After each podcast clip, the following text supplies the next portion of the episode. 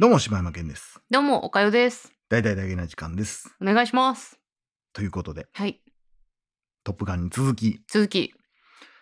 プラン75はい。ということでございます。はい。プラン75どうでしたか？いやー、?2 時間待ってみて。2時間待ってみて、いやー、これはもういろいろ考えさせられる映画ですよね。すごい。率直に、マジで怖かったです。ううん。ん。ねえ。いや、これね、その、僕はすごい良かって、はい。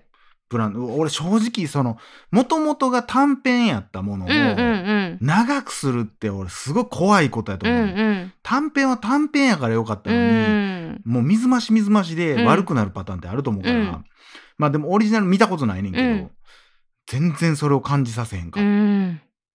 たし、その、オープニングがさ、はい。思ってたんとちゃいすぎて、そう、あびっの、くりすんのよね。ただね、うん私が行った回はね、うんあの、オープニングのシーうんンから次に切り替わるところまでの、あの、あるでしょ、あの尺。うん。あそこまでが、もう自分の席が分からへんお年寄りが、すあーごいまみれてもうてて、ああ、やってた。でも俺の時もおったわ。おった、うんなんかもうざわざわざわざわしてて、ちょっとあんまり集中して、ちょっとあんま見れなくて、だから、俺、映画館間違えたかなと思ったの、マジで。ほんまにやで。マジで。オープニング、そうん。のプラン75って、その、この近未来ね、近い、はい近い未来、そのお年寄り75歳以上の方は、その、自分で死を選ぶことができる。うん。安楽死を選べるみ,、はい。みたいな、それってどうですか？みたいなお話やのに、うん。いきなりオープニング、血まみれの銃持った男の子出てきて、で、なんかもう、走ってる人をパーン撃ち殺して、みたいな、うん。顔血まみれみたいな。うん。え、悪の経典見てんの俺みたいな。感じになって、え、ほんまにこれかと思って、うん。あまりにもイメージとちゃいすぎて、え、俺間違えたんちゃう、うんと思ったけど、まあ、合ってたんやけど、うん。まあ、なんでその、ね、男の子がそんなことをしたのかというと、はい。もうあまりにもお年寄りが増えすぎた世の中で、うん。おそらくやけど、もう年金では回らへんくなってきとったりうん。して、若者がどれだけ働いてもうん。お金がない。うん。プラス多分仕事もない。っうん。ていう状う態ん。に陥ってて、そんな社会が辛すぎて、うん。お年寄りを老人ホームを襲って殺すみたいな事件が何件か続いてるみたいなニュースが始まるんだよね、うんそっからね。ほんで、まあ主人公は倍賞千恵子さん、うんでな設定78歳ぐらいで、うん。なんかよう今でもよう見るけどそのなんかおばちゃん、うん。まあおばあちゃんやねんけど年齢的にはおばあちゃんが掃除の仕事をしてるみたいな、なんかホテルの清掃のバイトみたいなのをずっとしてはって、うん。でまあみんな孫おって、うん。なんかあんたどうすんのみたいなあ今度どこどこ旅行行くねんとかって喋ってて、まあ普通に見る光景ではあるんだけど、もう出てくる人出てくる人お年寄りばっかりやね、うん。まあ言ったらもう未来ってそうなるの決定してるわけやんか、もうほんまどえらい人数減る、うん。もうお年寄りになることはもう分かりきってるわけで,、でそうなった未来で言うとあまあそうこういう景色かと思って、一回昔その15年ぐらい、うん。その海外行ってた、知り合いでもないねんけど人がおって、うん。その人に聞いたら日本にこの15年行って帰ってきうん。て何にびっくりしたかっていうと、はい。若者がおらなすぎてびっくりしたって言っててんやん。すごいね。それって、もう景色の中にっていうことやもんな。そうお年寄りばっかりでめっちゃびっくりしたってはあ。って言ってはったの、うんそれももう数年前の話、その話も。実際だから俺らとしてはなんかそんなあんま体感してないけど、うん。当然何十年前ってなったら、うんその第二次ベビーブームの時とかって言ったら、もう若い子らだらけやったんやろ、うん。若いお母さんお父さんだらけやったんやろうけど、うん今や全然そんなことないし、うんお年寄りも増えてるし、うんでも俺らはそんなになんていうどんどんどんどんそうなってますよって言われてもそんな実感ないし、っうん。ていう感じやけどもうでもすぐ近くに来ててみたういな、っん。ていう中ででまあ映画見終わった後、うんみんなこうなんかおのおのやっぱ喋りだなるテーマやん。うん。でやっぱお年寄りが多かってお年寄りの人たちもなんかもう、なんやろ？むっちゃ複雑そうな顔やねうん。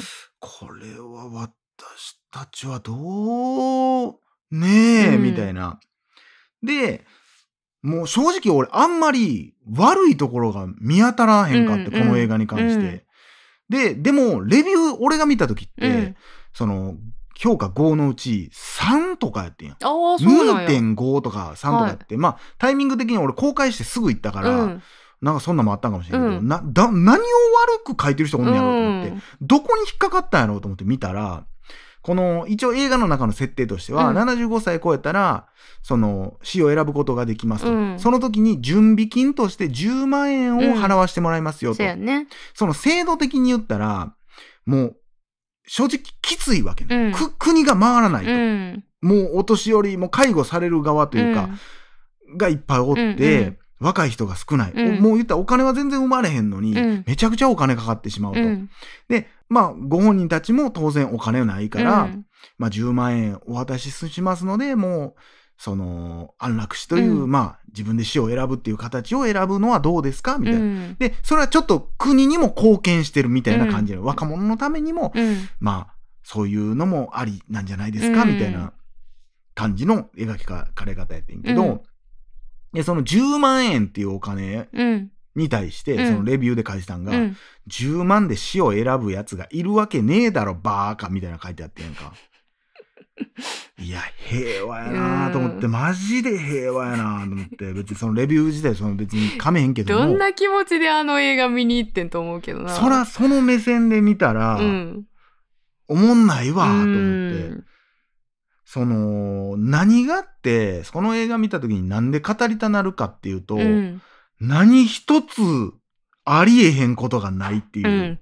そそれ、もう残酷なぐらい、う。うん。お前ら見て見ぬふりしてるけど、うんこれあるでっていうのを思いっきり見させられたから、あの、私さ、この映画をうん見るまで、うんあのーどっちなんやろうっていうのがあって、それ何かっていうと、うんあの、もう、映画映画してる。うん超フィクションみたいな。超フィクションみたいな、なそうそう、ちょっと SF っぽい感じなんかうん。うんな、どっちかなって思ってたら、うんこんなにもリアリティかと思ってそれが、ほんまに、ちょっと恐怖っていうところはうんそこやねんな、なんか。もうなんか、あり得るでしかない。ない。うん。まあ、まずは、その一つ、その、うんだからそこは考えてなかったなっていううん怖さなのが、うん。まずその若者がもちろん苦労するっていうのは当然、うん働き手が少ないから当たり前で、うん。でもみんなを助けていかなあかんっていうわけで、うん。見捨てるわけにはいかんわけやから、でもそうなったら誰、じゃあ、もちろんやけど税金めっちゃ高なるよね、とか、うん。っていうのもあるし、うんもう一つが、お年寄りたちはお年寄りたちで、じゃあ、その年金をじゃあ十分若者から取れるのかって言ったら取れるわけなくて、うんだから多分映画の中的には年金はもう崩壊してるっぽいね、うんうんうんもうないっぽいね。うん。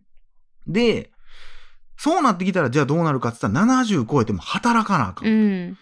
で、働くって言ったって、雇ってくれるところが、今やったらあるやん。うんなんかマクドとかでたまにおじいちゃんおばあちゃん働いたりするけど、うんでも、じゃあ、マクドで働くん全員おじいちゃんおばあちゃんでいいんかっつったら、当然そんなわけないやん。っうん。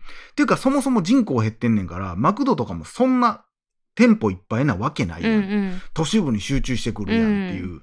でそうなってきたら店舗少ない、その中で老人の枠って多くは持たれへん。うんけど、働かなあかん、うん食べていかれへんっていう老人いっぱいおるってなったら、ほんまに貯金とかお金がない人たちっていうのは、死ぬ以外の選択肢がないのよね。うん。で、その時に映画でも出てくるけど、生活保護を受けるっていう流れになる。うん。最初は、なんか、家借り取って、うんで、働く、働き口がなくなっちゃうのよね、うんこのおばあちゃんがね。うん。で、ちょっと、まあ、その職場での、そこまで言ってしまうけど、うん。職場で、まあ、あるお年寄りが、うん。その、働いてる途中に倒れてしまうっていう事件があって、その倒れたことによって、いや、ちょっとお年寄りを働かせ続けるのもちょっとどうやねんってなって、まあ、それは会社としてはそうやろなって、うんうんうんその間に死んででもしてしまったら、うん。管理責任問われるし、うん。ってなってきたときに、ちょっと、ベテランの方には卒業してもらいますって言って、うん。みんなクビになっちゃう。うんうん。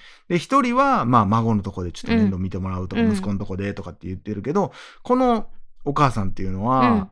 こう、こ子供ができなかったのよね。いろいろあってね。うん。だから一人、うん。で、旦那さんにも先立たれて一人、で、貯金もない、うん。で、年金ももちろん、まあ、払ってたかもしれんけど、もらえてない。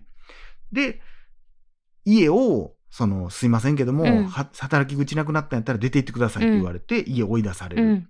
で、そうなった時に、不動産屋さん行って、すみません、次の仕事見つかるまで、ちょっと、うん。まあ、お金自体はそんなないんですけど、うんうんまあ、えー何ヶ月、2ヶ月分ぐらいやったら払えますんでって言うけど、不動産屋さんも、いや、もうちょっとね、うん。年齢が年齢なんでね、みたいな。でもし、あれやったら生活保護受けられたらどうですか？って言われて。で、その時に、なんか生活保護向けのね、住宅やったらまた紹介できるかもしれませんし、って言われるけど、やっぱ、賠償さん的には、いやいやいや、生活保護、そこまでね、私も別に落ちぶれてないし、まあ、それもおかしな話やねんけど、うんうん。でもやっぱそういうイメージがまだ全然ある。うん。で、でも、どんどん追い込まれていって、うん。もうやばい、これ生活保護もらうしかないわって言って、朝早くに生活保護課みたいなの行くねんけど、本日定員に達しましたので、うん。もう終了しましたみたいな。うん。で、パッと時計見たら、え、まだ始まったばっかりじゃないの？みたいな。だから、つまりは、国としては、もちろん、そういう生活保護とかやってますよって言いたいけど、うん。もう無理や。うんうん。だから、ほぼ会ってないような。うん言ったら電話してもずーっと、あ、じゃあ次おおつなぎしますので少々お待ちください。つって結局24時間待たされるみたいな。うんうん諦めるしかないみたいな。うんもう崩壊してて、そうするしかなくなってて。ってなってると。うん働き口ないし、うん生活保護も受けられへんし、うんお金ないし、うん住むとこなくなるし、うん10万円でもう75歳以上やったらもう、で、仮装も全部うちでさせてもらいますんで、皆さんと一緒にもう死ぬっていうことなので、悪い風に捉えないでください。うん。死を自分で、今まで楽しかったでしょ？うん。いろいろやってきた。75年も生きてきた。最後ぐらいは自分で死を選ぶっていうのもありなんじゃないですか。うん。最後に美味しいもの食べて10万円で。うん。贅沢して。っうん。ていうのはどうですか？っていうプラン。うん。だこれが、その貧困が絡んでなかったら、うん。俺も、いや、なんちゅう制度やねんと思うけど、うん。いや、確かに、だってどうやって生活していくん、うん。これから。うん。どうやってその恋をしていくうんん。ってなったら、え、選ぶしかないやんってなってくるね。ほんで、うん。途中で出てくるけど、もう一個のリアルは、うん。外国人の労働力はい。にちょっと頼っていってるのうね。ん。もう言ったら、おおらへんわけやな、うん人が介護するってなっても、雇う人間がおらへんってなった時に、当然やけど、じゃあ、それこそ海外、うん。今もそのいろんな国から来てるけど、もうそこに頼らざるを得へん。うん。人がおらんのに、老人だけおんねんから、うんなんぼお金出します？言って人おらへんってなったら、まあそういう人たちが、まあ入ってきてんねんけど、うん。最初、その、えー外国人の方、うん。働いてる方、フィリピン人かなんかの人が、うん。まあもう一人の主人公やねんけど、うん。その人は、最初は老人ホームみたいなところで働いてる。うん。でも、老人ホームにその頃入れてる人、その未来で入れてる人っていうのはもう金持ちだけや。うんうんもう超、超高級老人ホームでもないよ。うん普通の老人ホームに入れる人っていうのがもう、まず一握りになってると。だからもう後の人たちはもう一人で暮らすしかない。でも、えじゃあ、ええやん、子供に面倒見てもらいや、って言ったって子供は金がない。うんもう衰退しきっていって、もう終わりに向かっていってる日本の一つの未来のお話。これは、すごいよっていう。すごかったドーンやで。うん。でまたさうん。最初はさ、うん。あの倍賞さんがさどっか病院やとかのどっかの施設の待合で座ってる時に、うん。横のモニターで、うん。プラン75の CM が流れてくんねん。うん、どこ行っても役所行こうがどこ行こうが流れてて。絶対流れてんのでその時は、うん。倍賞さんまだバイトもしてはって、あのーすごいどっちかって言ったらあの他人事みたいなうん。感じのリアクションを取りはんねんけど、そうやってこうバイトがクビになって友達も亡くなっちゃって、うん。こう誰とも話すこともなく、うん。だんだん自分の心も狭なっていった時に、バイあの他人事やった話が、めっあれってちゃ目の前にあるね、ん。それがねうん。なんか怖くてね。選択肢あれって。見ないふりしてたけど、いやだって、今のね、どんどんどんどんその若者の貯金の額っていうのは減っていってるわけで、うん。まあ当たり前やけど、じゃあこのまんま貯金がじゃあまあそんなできひんまんま、うん。で、一部の言ったらお金持ってる人とか投資できる人？うん。とか余裕のある人に関しては、まあそのもちろんそれをこお金を投資していて転がしていくこともできるかもしれんけど、で今生活で必死やのに誰が投資にお金回せるんっていう。う、ん。もう投資やから。もちろんその安全な方に安全な方になんとか、えー行ったとしても、うん。やっぱ投資の基本って鉄則って生活のお金は置いといたとして、うんうん。余裕のある部分余剰でやってくださいねっていう、そしたらよう聞くインデックスとかうんうん。やったら長い目で見たら絶対損はしませんよ、うん。そこの分お金が大量にある人やったらそりゃそうなるでしょう。うんでも、それがそもそもない。もう生活に当てるのでいっぱいいっぱい、うん。親の面倒を見るのでいっぱいいっぱい、うん。そんなとこに入れれる余裕はないですって言った人が、じゃあこれから20年経った時に、うん。は、貯金がやっと貯まったぜってなるかっつったら、そうないやろうなってう。いう。ん。で、今このタイミングでこの映画をやる意味っていううんの、これもうあと10年後とか、まあ、てか5年後にこの映画やったって多分、うんえ意味ないと思うんはいはいはい。そうね。今やでって、うんなんで今この映画を見てるか、うん。10万円なんか誰がいるんだよバーカって言ってていいのっていう、うんうん。次回ちょっともうちょっとはい。はい。以上柴山健でしたおかよでした。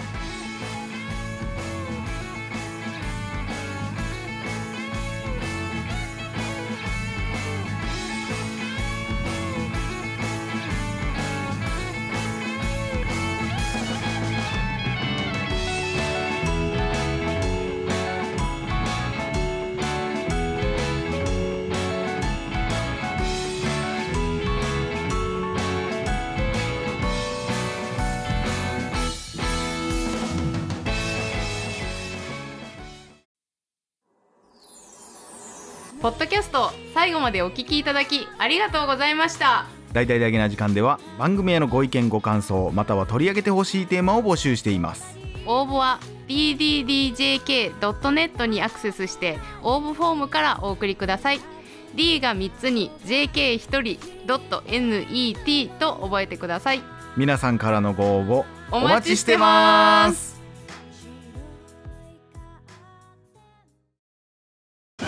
ジャックインレーベル。